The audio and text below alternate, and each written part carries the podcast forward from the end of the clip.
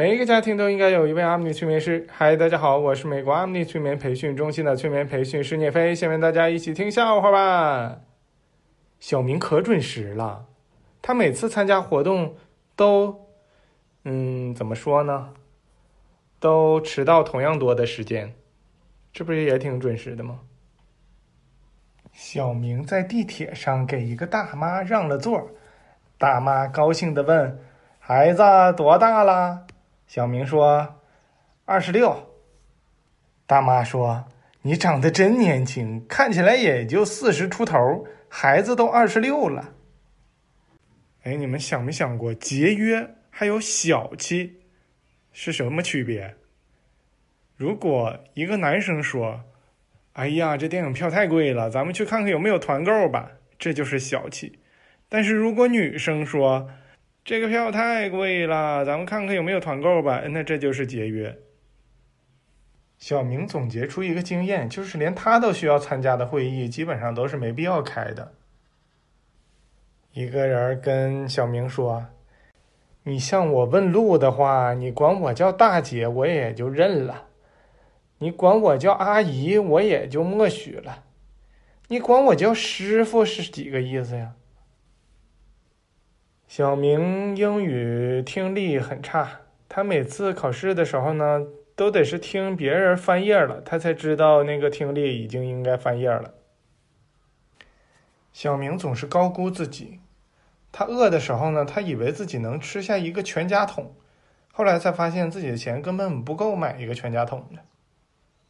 小明的爸爸非常的爱他。有一次，小明犯了错，爸爸特地请了半天的假回家打他。一个人问小明：“你有没有女朋友啊？”他说：“没有。”那你为啥不找一个呀？我老婆不让啊。老师是这个世界上最会烤肉的人，因为他烤的都没教过。你们是不是也有这个经验啊？老师考的啥试题啥玩意儿，他好像都没教过似的。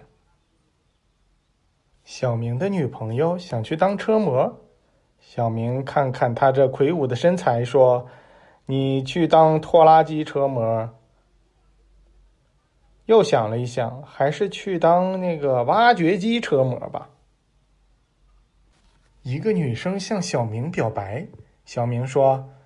我已经有女朋友了，你要看一下吗？然后就把手机拿出来给这个女生看。这女生看到黑色的屏幕上反射出的竟是自己，哎呀，可开心了！跟小明说：“你怎么不早告诉我？你好坏！”小明一看自己的手机啊，不好意思啊，黑屏了，黑屏了。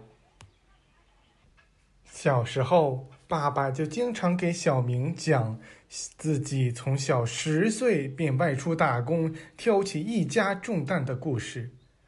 小明听了这些故事，在心里暗暗发誓：长大了也一定要像爸爸一样，成为一个会吹牛的人。